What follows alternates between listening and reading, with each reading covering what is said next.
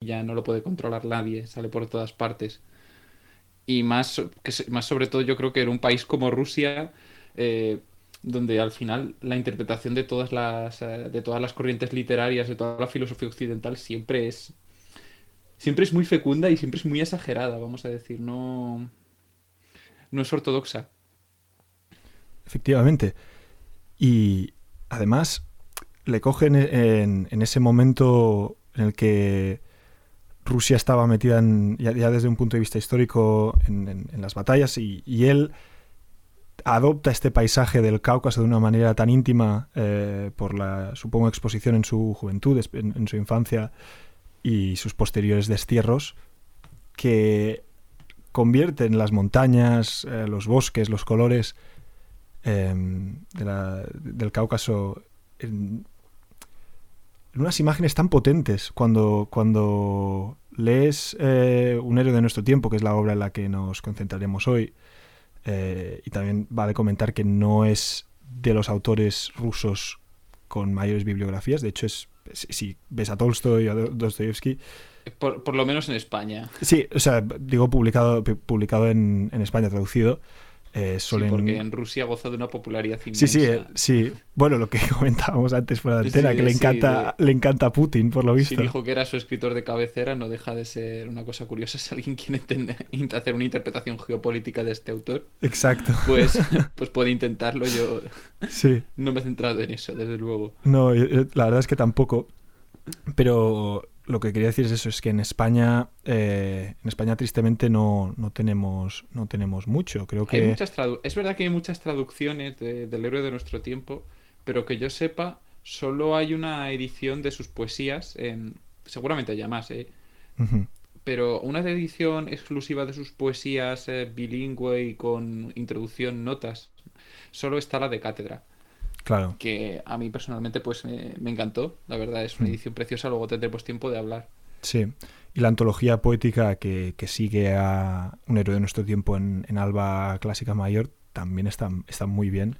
De hecho, hoy queríamos entrevistar al, traductor Víctor Gallego Ballestero, pero tristemente no ha sido posible. Supongo que lo podremos invitar en, en algún momento Sí, porque eh, además no solo ha traducido a este autor. Por eso, por eso digo, ¿no? Que, encontraremos otra excusa para, para hablar como nos gustan tanto los rusos, seguro que hay oportunidad. Efectivamente, efectivamente. Eh, Aunque para, pues para gustarnos, creo que en los 14 eh, programas que llevamos, solo hemos hablado, hemos esta, es, la segunda vez. Sí, solo hemos hablado de Pushkin. Y, pues... y también es curioso que, bueno, vayan tan seguido. sí, porque estos de Pushkin son pidas paralelas. Eh, tampoco tuvieron un contacto tremendo, ¿no? Pero la vida de Pushkin sí se puede decir que es una vida perpendicular a la de Lermontov, porque la obra de Pushkin, incluso la vida de Pushkin y la muerte de Pushkin, eh, eh, alteran completamente la, de, la de Lermontov. Lermontov podríamos decir que es un epítome, es, un sucesor de Pushkin, pero eh, profundamente original. Es decir, eh, su obra tiene un, un peso tremendo por sí, por sí misma y tiene muchos lectores en Rusia. Claro. Si te parece, podemos repasar un poco los principales eventos de su vida. Para quien no le conozca, pues eh, se puede acercar de él. Sí, sí. Ah, pues... pues... bueno, nace en octubre de 1814. También estos son muchos datos de estos se pueden encontrar fácilmente en internet, así que pasaremos. Eh, de madre noble y de padre, de hecho, creo de origen escocés. Sí, lo que pasa que es un origen escocés que ya llevaba siglos en Rusia. Sí, sí, sí. Y de hecho de una familia que no es particularmente distinguida. Y eso condiciona mucho a la hora de quedarse el huérfano de madre, eh, la adopción, bueno, más que la adopción, la integración en la familia materna por parte de la, de la abuela, que lo separa del padre hasta cierto punto cuando ve que este no le podrá dar conexiones sociales ni la educación que la, abuela eh, querría para, para, para, él, para Lermontov. Entonces, elimina hasta cierto punto la, figura paterna de su vida y lo vería muy pocas veces. Eh, y creo que se murió, si no recuerdo mal, de tuberculosis o una cosa así. Sí, Sí. Eh, relativamente, cuando Lermontov era relativamente pequeño. Sí, debía tener 13, 14 años, una cosa así. Em, Y entonces, claro, la abuela, que, además había perdido tanto a su marido como a su hija, pues se centró completamente en, su nieto y lo, lo mimó enormemente, como tienen que hacer las abuelas también. no sé, ¿qué, autor leímos? Creo que tratamos un autor que decía que... Eh, no, perdón, en una de nuestras conversaciones que salió mm, columnista de ABC que decía que los que la gente que, que, está amargada de la vida es porque sus abuelas no le, no le mimaron lo suficiente. Eh, no recuerdo ahora qué columnista de ABC era, pero me pareció interesante este, este comentario. Y, aquí se ve, porque la, abuela se vuelca completamente en él y tenía grandes ambiciones. Es decir, lo, manda a los mejores, eh, a los mejores tutores. Sí, le, consigue meterlo dentro de la universidad.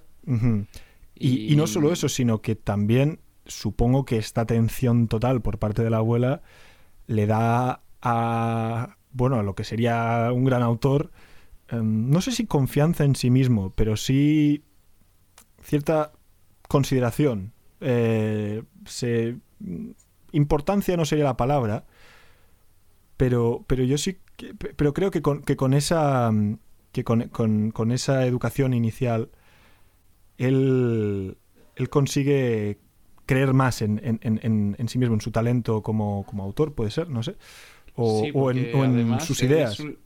Sí, porque además es un literato precoz. Eh, desde niño tenía preceptores, aprendió muy rápido inglés, francés. Bueno, es de señalar que la mayoría de rusos nobles de su época hablaban casi exclusivamente en francés entre ellos. a, él de pequeño, la servidumbre. A él de pequeño eh, no le llamaban Mijail, le llamaban Michel. Eh, claro. Porque tenía todo, bueno, esta educación muy europea, eh, pero claro, e, e, esta pérdida también, la pérdida de tanto la figura materna como la figura paterna, sin duda es, algo muy importante eh, y que tiene un efecto eh, mariposa, digamos, en, su literatura como, como es obvio. ¿no? Una pérdida de este, de este tipo sin duda debe condicionar o, suele condicionar em, la expresión de una persona tan sensible como, como... Sí, además el del día de si es sensible de por sí tiene estas, vamos a decir, como carencias afectivas, de que le faltan figuras.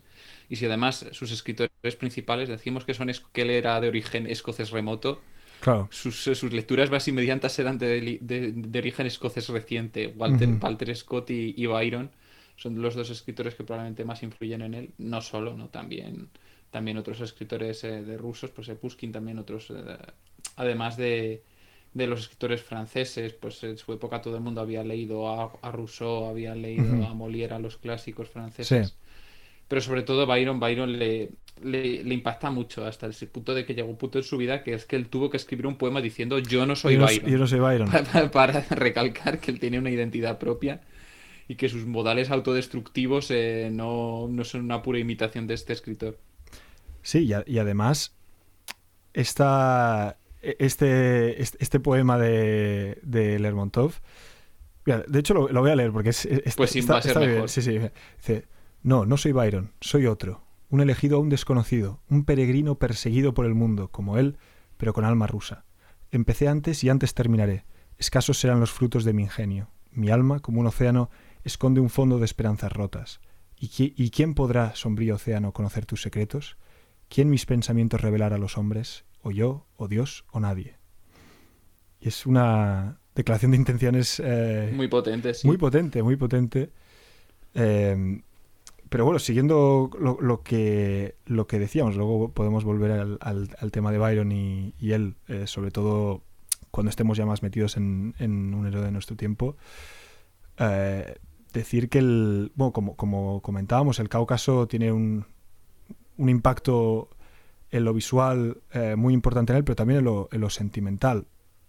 Sus dos exilios sin duda condicionan eh, esa visión que tiene, pero sus dos visitas cuando, cuando era joven, creo que cuando tenía 10 años y cuando tenía 6 o 7, eh, viajes familiares, dejan sin duda una, una, un escenario en el que yo creo deja libre su imaginación Sí, hasta el punto de que toda su obra artística, es decir, porque tanto un héroe como nuestro tiempo, como sus dos poemas narrativos más importantes, El demonio y El monaguillo, eh, todos transcurren en el Cáucaso. Efectivamente. Es decir, son unas imágenes que, se quedan en, su subconsciente, en, alguna parte de, un rincón de su cerebro, y que cuando él habla de, estas, eh, de estos eh, impulsos románticos, ¿no? de estas eh, ideas que, le van viniendo a lo largo de, su educación y también de, su propia creación, ¿no? Este, esta libertad que, quiere siempre buscar. Siempre le vuelve a venir el Cáucaso. Entonces, e, es, es bastante impactante, ¿no? El, el, efecto que tiene, que tiene esta región en él. A la vez que, bueno, pues el, imperio ruso seguía expandiéndose eh, y, tenía bajo más o menos control las poblaciones. seguras, siempre hacía falta tener destacamentos. Sí. Eh, Pushkin ya había escrito pues La hija del capitán, hablando de, de, estos, eh, de estos lugares también tiene un itinerario de viajes, que ahora mismo no me acuerdo cómo se llama, es una pena. Diario de Arzum, o alguna palabra, no sé si en georgiano o en armenio. Eh, pero me, es un texto que me, apasionó muchísimo cuando lo leí. Es maravilloso, está también traducido en Alba, con toda la prosa de Pushkin. Eh, pero no solo él, es decir, Pushkin eh, y Gogol, Gogol, no solo el tal carcaso, pero vamos a decir, como la vida de los, la vida de los cosacos, la vida de los pueblos de las llanuras, la vida exótica de la gente desaprensiva. Es decir, es que es, es que es una moda muy grande. Y él. Y además él la vive presentemente, no es como si yo, como Espronceda, porque Espronceda sí también tiene su canto a los cosacos. Espronceda aquí en España lo escribe. Eh, y sin embargo, eh, Lermontov lo escribe, pero porque él vive con los cosacos de verdad. Efectivamente. es decir, no, no es una no es que Espronceda sea una pura impostación, ¿no? Porque él refleja pues su espíritu, eh, otra serie de temas, ¿no? Pero no, pero es que este hombre sí que vivió entre ellos. Hmm. Sí, sí, y vamos, eh, seguro que varias historias de amor debía tener con, estas poblaciones porque el detalle con el que conoce eh, a estas poblaciones yo creo que es, difícil de otra manera si, si no, no, se hubiera metido, además siendo al menos lo que nos, la imagen que nos podemos llevar de, su personalidad, de, su actitud, um, sobre todo la, que él demuestra, eh, creo que es en San Petersburgo, cuando está estudiando, que nunca acaba de integrarse muy bien en la, en, el mundo social de ahí y de hecho le consideraban que tenía lengua viperina a la mínima. A ver, eh, porque un poco de lengua viperina sí que tenía, la verdad. Atacaba, em, bueno, y, eso le cuesta la vida también. No, no, no, no, no. Es que era, Un era, Un eterno cínico, es decir, es un romántico. Él habla todo el rato del verbo divino que tiene dentro, de, la necesidad de expresarse, de todo el fuego romántico, como si su, yo fuese infinito y fuese a inflamar el mundo. Es una idea muy de otros escritores. Y él cae en el. Y él.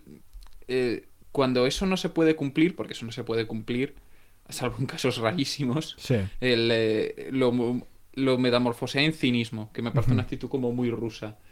Otros pues se vuelven más escépticos, más desengañados. Algunos incluso, por ejemplo, el padre de los románticos, Chateaubriand, pues precisamente a raíz de ese mismo sentimiento se hizo, se hizo católico, escribió el genio del cristianismo. Pero no, él, eh, el Lermontov lo que hace es convertirlo en un cinismo atroz. Eso se ve en sus poemas, tiene algún poema burlesco, lo que pasa es que esos no están en las antologías, yo solo sé porque veo su catálogo de obras que hay en internet en algún sitio. Sí. Sin embargo, eh, su, obra en prosa, jolín, eh, leer nuestro tiempo con el cinismo y también... Bueno, y claro, y también en La muerte del poeta y en otros también es, eh, que sí que están traducidos, también se ve esa vertiente crítica. Efectivamente. Eh, la muerte de Lermontov también es, em, es muy interesante por el hecho de que a los 27, sí, 26, 27, muere en un duelo. Y además, em, de una manera... si eh, muere en un duelo, eh, pues ya había, ya había participado en varios duelos antes. Lo, que pasa es que había sido lesionado, lo típico que le, dieron en los eh, no sé si era en la pierna o en el brazo, en las extremidades varias veces, porque participó en varios, ¿eh? no en uno ni en dos. participó en muchos, eh, lo, hacía muy a la mínima. Y llegó un punto en que, pues, hizo un accedió a participar en las condiciones de un duelo eh, exactamente calcadas de su propia novela, en su propia novela del, del de nuestro tiempo. Sí, Él plan describe una escena de un duelo, ¿no? No vamos a decir cómo sucede ni entre quién, ni no vamos a, eh, pues El objetivo de, este programa no es destripar la literatura. No, no, pero en, digamos que en ese duelo se establecen las condiciones para que sea un duelo a muerte y entonces pues lo hacen al borde de un precipicio para que quien sea herido levemente pues caiga y sea pues muera porque cae desde 30 metros, ¿no? Sí, sí. Y él murió así. Él murió así, no vamos a decir si, si el libro es igual, pero desde luego y además diciendo, supuestamente, eh, diciendo que, él iba a disparar al, cielo, que ya le daba igual todo. Sí. Claro que eso es difícil saberlo exactamente. ya, pero quiero decir, es brutal. Es decir, porque tú dices, pues si Don Quijote imita, imita una obra, eh, imita a los caballeros, pero sería raro que Cervantes imitase al Quijote. Es decir, él imita su propia obra. Sí. Es decir, eh, sí, además. Por eso es difícil, yo creo, em, y, es el, a pesar de muchos críticos, descubrir exactamente cuál es el objetivo de Lermontov, ¿no? Porque en la introducción, el prólogo dice más o menos eh, lo, que podemos intuir que es, su objetivo. Pero claro, es, es ¿qué, confianza le das a ese. O sea, ¿qué, validez le, le, puedes dar a ese prólogo? Y más siendo eh, una persona como él, en el que en su propio libro la estructura es increíblemente compleja, con varios narradores. de los narradores ya hablaremos un poco más tarde, pero claro, eh, ¿qué, ibas a decir? Perdón. No, que si te parece podríamos introducir igual la primera pausa musical, eh, si te parece, y, ya cuando a la vuelta seguimos hablando de esta novela, explicamos... Sí, me, me, parece bien. además, la pausa musical que vamos a escuchar, solo vamos a escuchar un, fragmento porque es de 20 minutos, así que vamos a escuchar nada, unos 4 o 5 minutos, que es Muerte y Transfiguración de, de Richard Strauss. así que nada, vamos, vamos allá.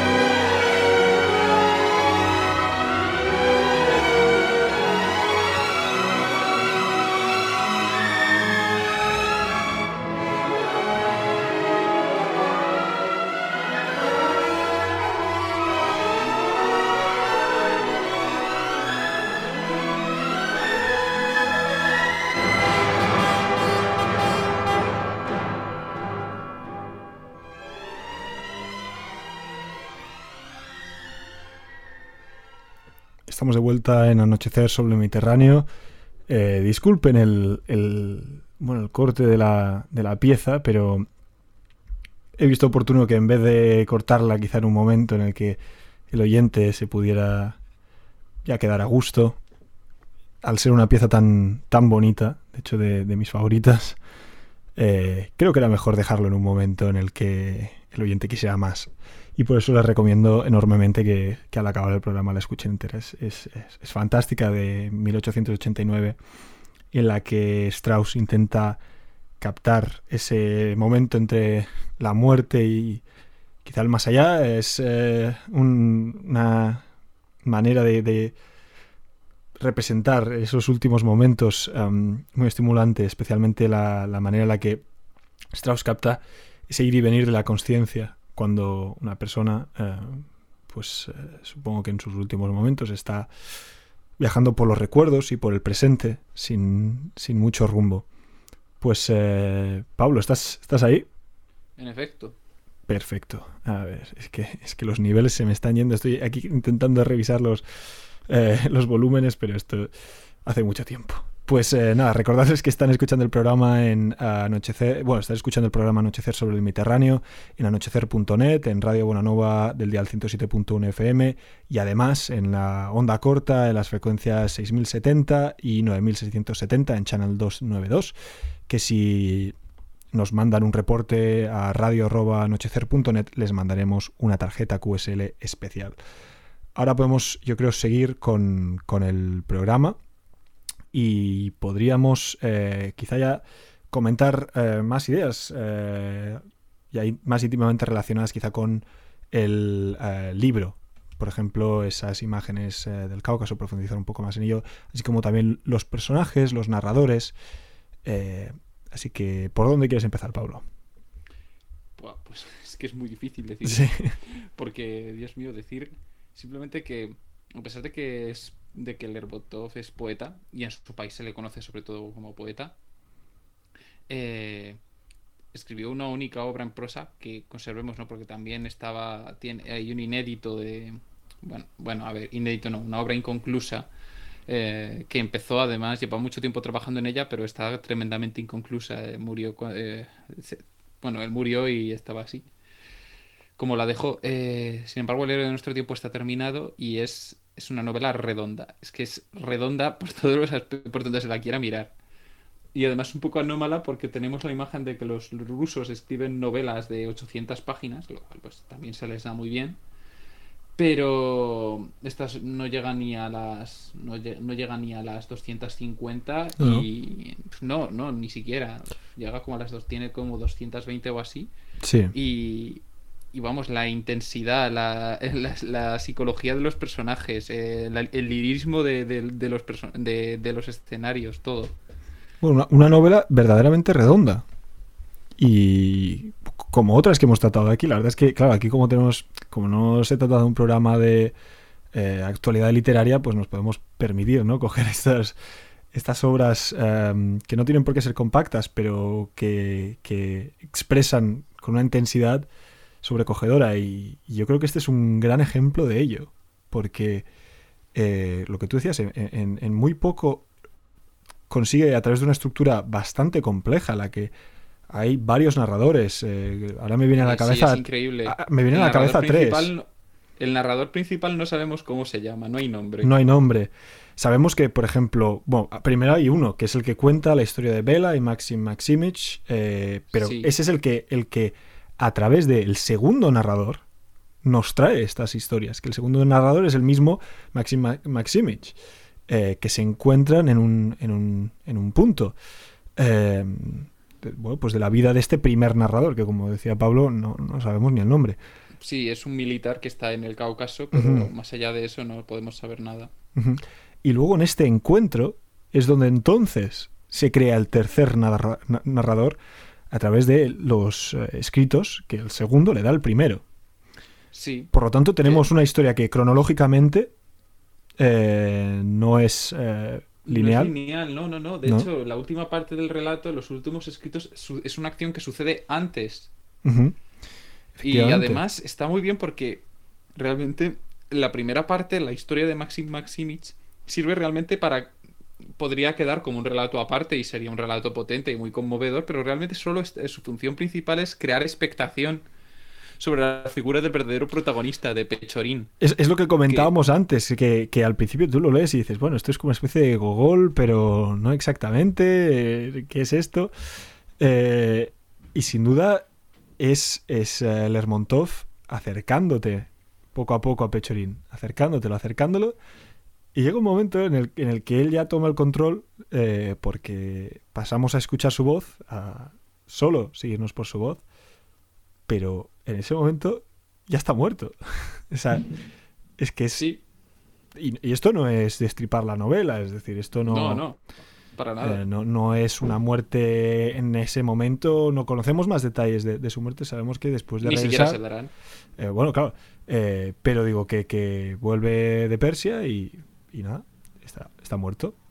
Por lo tanto, eso, esa es la razón por la que el primer narrador entonces ve adecuado lanzarse a publicar estas, estas reflexiones. ¿no? Esta, e, e, e, esta línea cronológica tan borrosa, con cinco, cinco historias al fin y al cabo que van dándole matices a los personajes, sobre todo a, a Pechorín esencialmente, porque los demás pues entran y salen, pero en el fondo es, es él eh, el que, en el que Lermontov se vuelca. son una manera bastante buscada de, irnos eh, acercando a la psicología, ¿no? Y eh, es lo que decíamos antes, de al, principio no, estamos posicionados en el tiempo, no, sabemos nada. Es a través de, la, de, la, pluma con talento que tiene Lermontov de irnos pues poco a poco deshilando el, el relato y, acercándonos a no solo a las localizaciones geográficas a través de las maravillosas descripciones que da, sino también de incisivos comentarios acerca de la psicología de los eh, personajes. Y es que la psicología de los personajes es profundísima. Sí. Es profundísima la relación que establece con su insatisfacción eh, profunda. A mí, lo único que, que, no me. No, bueno, a ver, me convence hasta cierto punto es un poco la ceguera del propio Pechorín respecto a sus sentimientos. Es decir, de. Hmm él no, es capaz de ver, de, saber por qué piensa lo que piensa, le echa la culpa todo el rato a la sociedad, tal como el romántico desengañado. Yo no sé hasta qué punto Lermontov se sentía así o, se está criticando a sí mismo, no lo sé. Sí, esto, es complicado de, saber, pero sí que es, interesante también la, e, en, esto que tú dices, Los mecanismos que tiene, los, mecanismos del deseo eh, están magníficamente explicados. Es, que es, increíble cómo conocía el corazón humano este hombre. Y sobre todo este, esta inquietud de, las personas de, este, de, ese momento concreto, y en el fondo también de, las personas de, todas las épocas, pero sobre todo hay esta expresión en, ese momento preciso, de esta búsqueda constante y sobre todo de, esta, de estos personajes que nunca acaban de, no sé si entender, pero al menos de, de poder justificar ¿no? todo, todo lo que les ocurre, este, este sentido, este sentimiento tan confuso eh, en sus interiores y es, nos puede recordar a, otros autores, ¿no? Dostoyevsky, pero también a, autores como Kierkegaard hasta al fin y al cabo. Sí, hombre, por, eh, hombre porque en esta época, claro, eh, hay una serie de preocupaciones existenciales que gran parte de la población no ve. es decir, porque está el romanticismo más vamos a decir, como más barato, más superficial. Este hombre ha profundizado hasta donde se podía y él es consciente de que no le satisface y no sabe qué hacer. Hmm. Porque vive la continua crítica, es decir, todo lo mal que se siente consigo mismo, toda esa insatisfacción la, echa a los demás. Él es incapaz de dar, si no es veneno, a los demás. Y paradójicamente eso hace que los demás estén más enamorados de él, eh, que estén más atraídos por él porque se siente inaccesible. Es una especie de lógica del masoquismo terrible. Sí. Y él, y él avanza por la vida dejando cadáveres en su, en su camino. Porque... Una cantidad curiosa. Y eh, tanto a nivel literal como también a un nivel más simbólico, ¿no? En su, sí, no, no es el único, ¿eh? Exacto. Que también dejó una, que también dejó una bonita ristra de suicidios amorosos a, a, su al lado. Pero esta, esta constante búsqueda, de, esta enfermedad que, que padece en, en, su interior, es eh, sin duda una que provoca mucho daño en los demás. Eh, no es un... Y, yo creo que lo, acertado de, de este libro y lo que tú dices, el contraste que principalmente uno puede encontrar entre el, existencialismo interesante y el superficial es que em, en, este caso el lector es, consciente de, que está haciendo mucho daño. Está haciendo mucho daño por, por, por eh, quizá esta ceguera, por esta, por, esta búsqueda sin solución y sobre todo por esta enfermedad de en la que él sucumbe a la melancolía, a la desesperación eh, sin importarle pues eh, el daño que provoque. Eh, y es por eso que, es interesante ver cómo su crueldad, no sé, si, no sé si diría que va en aumento, pero sin duda para el lector se hace cada vez más desagradable. En Vela se lo perdonas hasta cierto punto y, ya cuesta porque los eventos que se despliegan en ese, en ese capítulo en el que él pues rapta a una princesa y provoca el caos en una específica una zona específica así como también el, capítulo que no el que lo sigue bueno el que lo sigue también pero eh, cuando ya escuchamos los eventos desde su punto de vista el capítulo del ciego eh, en el que él es consciente de que se ha metido en un lugar que sí no puro pero sí quizás está inocente ¿no? de un grupo de contrabandistas eh, y, desmonta todos sus esquemas por su curiosidad o por su quizá curiosidad no tan inocente. No, no es inocente, la verdad. Es? que, pero, y luego es, destacable porque ya lo hemos intuido, ¿no? Pero eh, Pechorín es un alter ego, eh, no exactamente igual, pero sí en muchos aspectos del propio Lermontov, lo cual no deja de ser curioso porque Pechorín el autor sería consciente que es un personaje que sería muy odiado por todos los lectores. Muy, a ver, literariamente está muy bien construido. Pero claro, no es una persona con la que tú quisieras encontrarte nunca, desde luego. No, la, verdad es que no. La verdad es que no. No. Eh, es, eh, porque hay otros que se venden de otra manera, peor o mejor.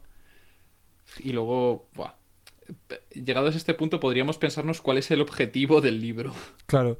Bueno, y sobre todo, el, antes de lanzarnos directamente al objetivo del libro, un poco el, objetivo de, estos personajes que son, al fin y al cabo, eh, seguir con esta personalidad tan intensa que tienen, pero que les trae tantas, tantas dificultades, o, sucumbir, digamos, a la normalidad, eh, al tedio, podríamos decir, con todo. Y... Al splen. Exacto. que yo lo digo a la griega, se debería decir el splen, pero... ¿Sabes? Entonces, eh, este conflicto, eh, pues es eso, lo, podemos ver en Pechorín, pero también lo podemos ver en Johannes, eh, lo, vemos en, muchísimos otros personajes del existencialismo. sin, yo creo que sí, este libro está escrito antes del, del Diario de un Seductor, sí, además el diario de un seductor tardó muchísimo tiempo en difundirse, o sea que no tampoco, incluso aunque fuesen contemporáneos, que tampoco distan demasiado en el tiempo, no se conocían desde luego. No, no, desde, luego. No, no, la recepción de la recepción de Kierkegaard en Rusia comienza ya en el siglo XX, o sea. Sí, sí, sí. Acerca del, objetivo.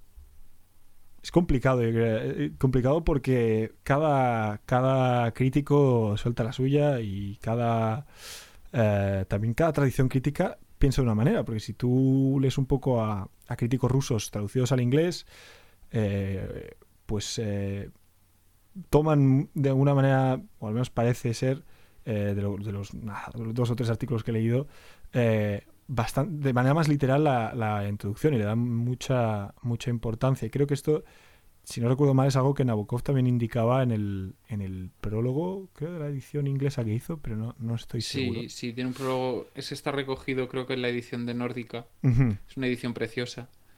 Eh, y yo no sé qué traducción es la mejor. Yo he leído, yo he leído fragmentos de varias. He leído fragmentos de la de Nórdica y luego la empecé allí, pero luego tuve que devolverlo a la biblioteca y al final lo terminé en una de, Editorial Destino con prólogo de Fernando Sabater. No sé yo cuál es mejor, me las tendría que leer todas. Quizá no, quizá lo haga en algún momento, ¿no? Porque es un libro que desde luego voy a releer si, si tengo tiempo. Eh, y sí, pues en el prólogo Lermontov dice que él escribe un libro para plasmar para plasmar al héroe de nuestro tiempo, que viene siendo él, aunque eso no lo, no lo cuenta. y plasmarlo eh, reconociendo que no es un modelo a imitar, reconociendo que es un personaje, pues que voy a ver si lo encuentro. Eh, bueno, no, no, si quieres buscarlo en la. Sí, el héroe de nuestro tiempo. Sí, no, lo tengo, lo tengo. El héroe de nuestro tiempo, muy señores míos, es efectivamente un retrato, pero no el del individuo en particular. Es un retrato compuesto con los vicios de toda nuestra generación en su apogeo. Entonces, eh, es un retrato que además no pretende. No, pretende ser una crítica abierta, pero tampoco pretende moralizar, pretende dejarlo ahí. Pero claro, también podríamos decir que, que no, no, tiene por qué ser así, no tiene por qué ser de una generación, no tiene por qué ser de un lugar. Es decir, es un. Sí, a ver. son vicios, son vicios, este, esta especie de personaje pero sí es muy típico de su época. Es decir, yo reconozco la sensibilidad que tiene, yo la veo en el Byron, yo la veo en Byron, yo la veo en Espronceda, llevándome Loki más cerca. No solo es él. Además, que si yo, el Splend de París, eh, debo de leer, y. no sé, están todos pivotando sobre, sobre lo mismo. Pivotando muy bien, por cierto, pero. Pues la verdad es que es. Eh, su objetivo, la verdad no sé, no, no, no acabo de, ver muy bien de, muy, de ver muy bien cuál es, ¿no? Porque al fin y al cabo, ¿cuál es la posición de Lermontov eh, cerca de, de Pechorín? Pues no, no, no, queda claro. Y yo creo que esta, esta manera de dejar sus, sus eh, ideas de verdad sin darle un sentido moralizante a la, a la obra, eh, creo que encaja perfectamente. En la confusión de los personajes está la confusión de, Lermontov, está la confusión que él quiere transmitir al lector también. Em, la, estructura, al fin y al cabo, del libro refleja el espíritu de, eh, de Pechorin. Está, todo tan como desenfocado eh, y a la vez tan preciso. Es, em, no sé, una misión que él tiene que no... Es un gran misterio, yo creo.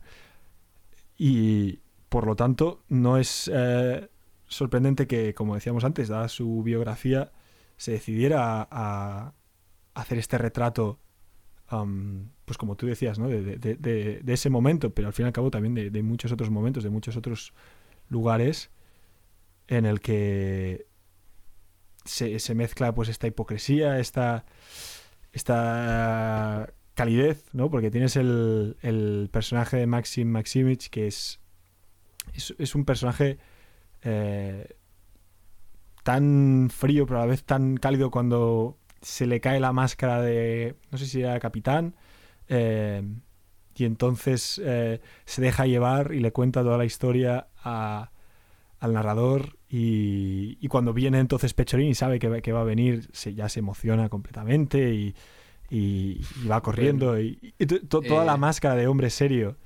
sí, va mucho de máscaras este libro. Bueno, claro, es, esa, esa actitud eh, descontrolada, completamente irracional, completamente pasional, que, el, que a él le entra cuando sabe que su amigo se acerca. Uh, y que contrasta. sin embargo, es inversamente proporcional. Exacto. y, que, sí, él dice contrasta con, el, personaje principal completamente. Claro, pero porque, porque Pechorín, hay una parte en la que dice que él considera que la amistad es una servidumbre. Entonces, por eso no quiere tener amigos. Todo el mundo es siervo de él y probablemente es siervo de su pasividad. Sí. Sí, sí, se suele decir mucho que, que, las, que las relaciones afectivas, eh, una persona es esclavo, el que quiere menos, el que quiere más es esclavo del que quiere menos. Claro. Este libro lleva eso hasta el paroxismo. Es muy doloroso, la verdad. Sí, sí. Eh, y además es, interesante lo mucho que también él contrasta con, con el, personaje que, bueno, que conocemos eh, en el capítulo de la princesa Mary, que es... Em, ¿cómo se pronuncia su nombre? Gushnitsky. No sé si lo he pronunciado bien. Eh, pero como ese, ese poco interés que tienen, em, quizá no poco interés, pero vamos, que desde el momento en el que se conocen y, por mucho que sean muy cordiales entre ellos, hay esa tensión que sin destripar no acaba llevando a, cierta pues destrucción de todo de, ese momento de, esa yo no sé si ahora si introducir ahora la pausa musical o si recitamos los poemas y nos despedimos con la, eh, con la pausa que tú prefieres eh, a ver nosotros aquí podemos extendernos un poco más. Los oyentes de onda corta sí que se ya, tendrán que desconectar a, las 11, eh, que es cuando acaba eh, nuestro slot, pero podrán seguirnos escuchando a través de, internet. Así que podemos hacer una pausa musical y luego seguimos con, los poemas. Eh, hablamos un poco más de los personajes y bueno, ya, ya veremos cuánto tiempo tenemos. Así que nada, vamos a escuchar ahora el primer movimiento de la cuarta sinfonía de Tchaikovsky. ¿Quieres introducirla tú esta, esta pausa? Ya, ¿No vamos a escuchar el cuarto? Perdón, sí, el cuarto, el cuarto. Originalmente íbamos a ah, escuchar el primero. Pero, que no, el primero incluso sería más apropiado. El problema es que por cuestiones de tiempo, son 18 minutos, no, no, no, vale. Y descuartizar otra, otra pieza musical. No. pues eh, ya que hemos hablado del tema, de, mm, del, tema del fatalismo, del, del, tema del pesimismo y del cinismo, pues eh, Tchaikovsky escribió su, compuso su cuarta sinfonía en un momento muy, muy malo para su vida, es decir, a través de una crisis matrimonial muy grande, ¿no? Él llegó hasta, hasta el extremo de suicidarse, de, bueno, intentarlo, ¿no? Por supuesto, si no, no hubiera sido muy raro que lo compusiera. Se salvó, ¿no? Se arrojó un río de agua, de agua helada y una persona se, se, se tiró y le sacó y después de eso, pues compuso su, cuarta sinfonía, que es la de la que le estaba más orgulloso, y es una sinfonía al destino fatal, cuyo significado más profundo es que el hombre no puede ser feliz porque hay un destino que le hace que sea infeliz. Es así, tal cual. Sin embargo, el cuarto movimiento, que es el que vamos a escuchar, que resuelve la, la obra, tiene un tono más positivo, sobre todo al final, como, como podréis escuchar. Pues, pues vamos allá.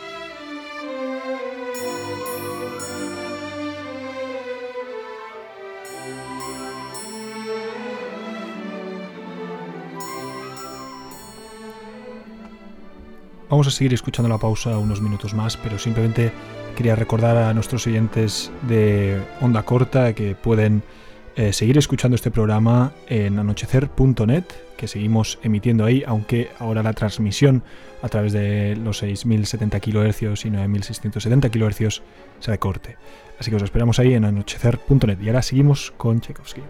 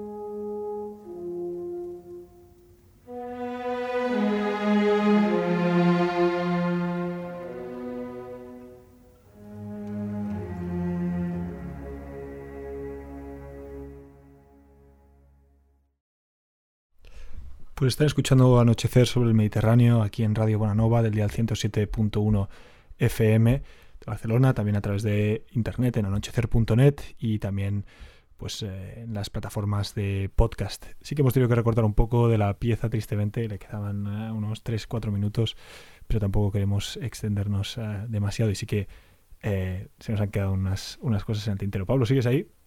Sí. Perfecto. De momento no se ha roto el invento. No, no. eso, es, eso es bueno. Eh, hemos hablado, por hacer así un breve resumen, pues de, las eh, los parecidos y las diferencias ¿no? entre el, héroe de Byron y, Lermontov hasta, hasta cierto punto, eh, en el que pues Lermontov va quizá incluso, podemos decir, un poco más allá de, de, Byron en este ideal del, del, del um, héroe romántico eh, de hecho, había un estudio, eh, un libro acerca de, Lermontov en el que mencionaban em, pues eh, cómo coge... O sea, como si vemos, por ejemplo, la trayectoria de Napoleón, podemos ver esa, esa, manera de mezclar a los dos, ¿no? Como Byron y, la trayectoria de, de Napoleón con ese sufrimiento, esa pasividad, esa ambición eh, esa actividad terrenal, como lo escribe el, académico en cuestión. Eh, estos enlaces los, podríamos poner luego en la web, de hecho, en anochecer.net. Eh, si van al apartado de cuaderno de bitácora, solemos ahí colgar los episodios bajo demanda, podrán ver estos, estos artículos. Pues podríamos... Bueno, también hemos hablado del, del narrador, de la, de la cronología de, intentando ordenar un poco el, desorden narrativo.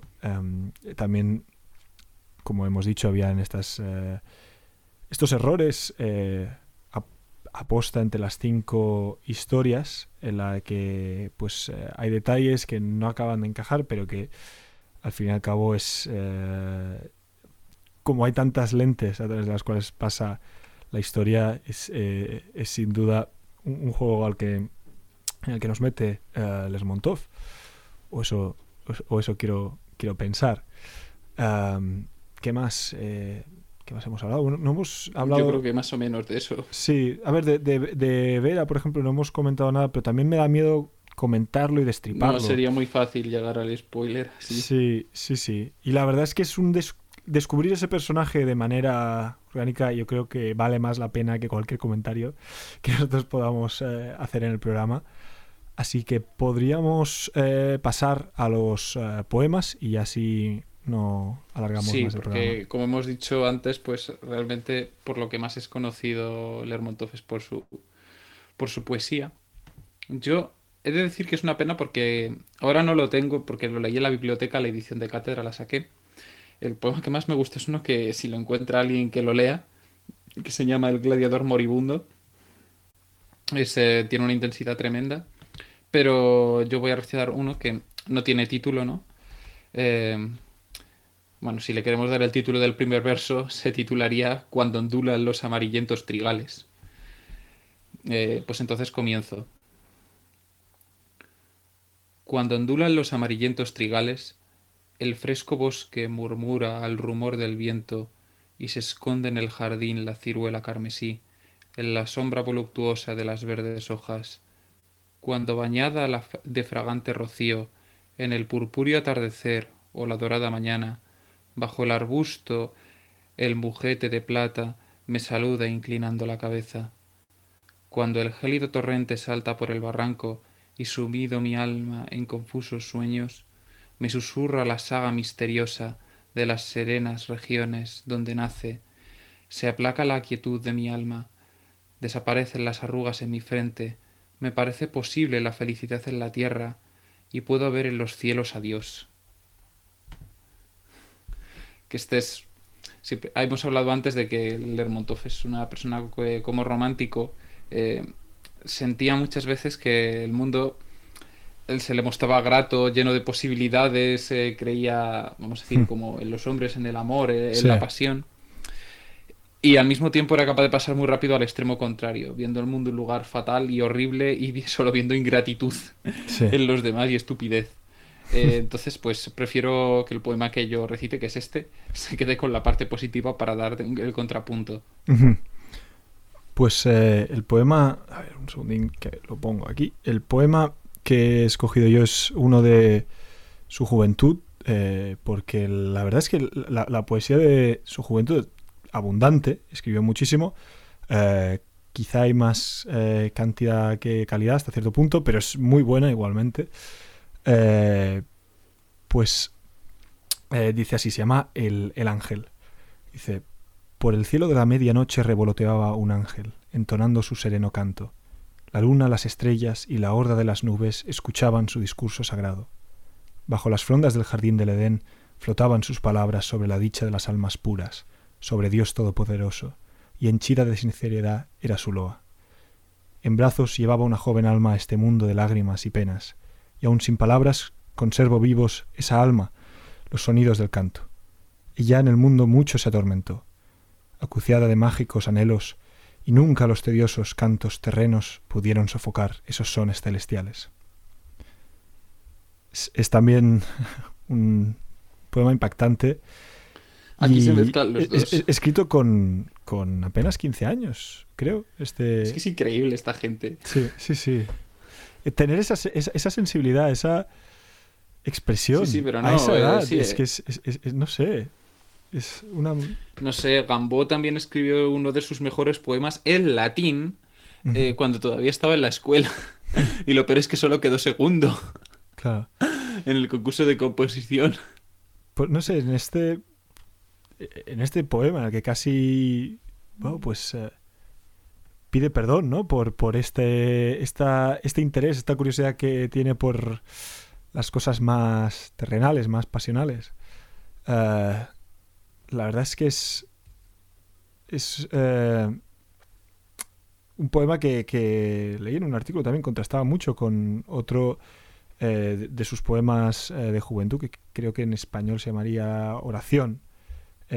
Sí. Que es. sí, que es de los primeros donde él le dice, pide a Dios que le quite el fuego poético y que le dé un corazón de piedra. Efectivamente. Casi invirtiendo. Casi invirtiendo. No sé si es ese no me acuerdo qué profeta es que dice, te arrancaré el corazón de piedra y te daré un corazón de carne. Eh, invirtiendo esto, porque él no quiere tener un corazón de fuego.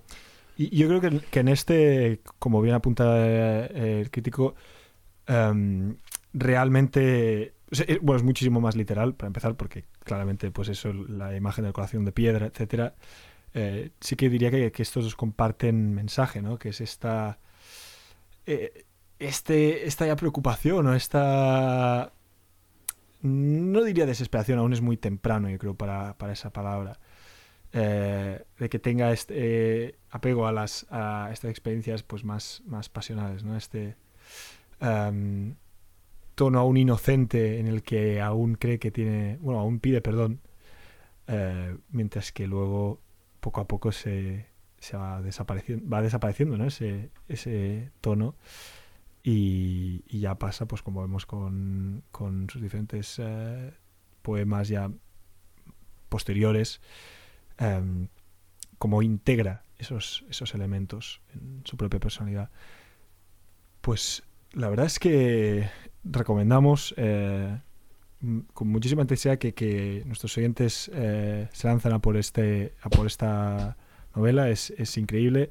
Y además en la edición de Alba Editorial, como comentábamos, eh, hay una antología poética en la que se encuentran, yo creo, todos los poemas que hemos leído esta noche y muchísimos más, ordenados de manera cronológica. Además, la edición está muy bien, porque tiene eh, notas a, a, pie de página que explican... Sí, la traducción es muy buena. Sí, claro, yo la, traducción no sé cómo valorarla, porque claro, ruso no, pero sí que se lee muy bien. Se, leerse se, se, lee... Ya, eh, no, esto de las traducciones es una cosa curiosa. Sí, sí, sí. Eh, y lo dicho, la pueden encontrar pues en Alba Editorial, no, no sé si se sigue... no sé si sigue vendiéndose en las librerías, pero si no en Iberlibro o en cualquier librería de viejos seguro que, está. Además de contar con una buena introducción porque te, adentra en el mundo de Lermontov, eh, el contexto histórico de una manera rápida, pero yo creo con, la precisión que, se necesita ¿no? en una introducción. No, es uno de esos textos... Eh, pesados de las ediciones de Gredos, por ejemplo, que, es casi más largo. La bueno, que está muy bien. Que está, muy bien, pero está, muy, bien. para una persona que quiere hacer un trabajo. Claro.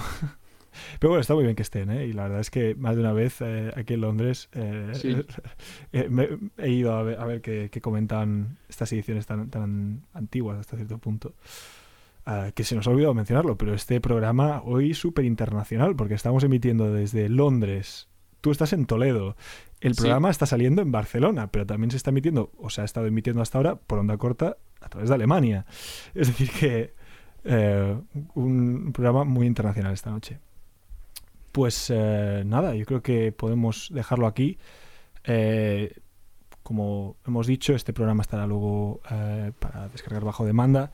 Y aún tenemos que reunirnos, Pablo y yo, para ver qué hacemos este, este año, a ver si rascamos tiempo, encontramos tiempo aquí y allá para hacer un programa que si no es semanal, al menos sea de vez en cuando, porque em, tenemos muchísimos autores que, que, tenemos muchísimas ganas de comentar, básicamente, de, de hablar ya decimos, trazamos una estructura a principios de, curso, pero la carrera... no se ha eh, superado.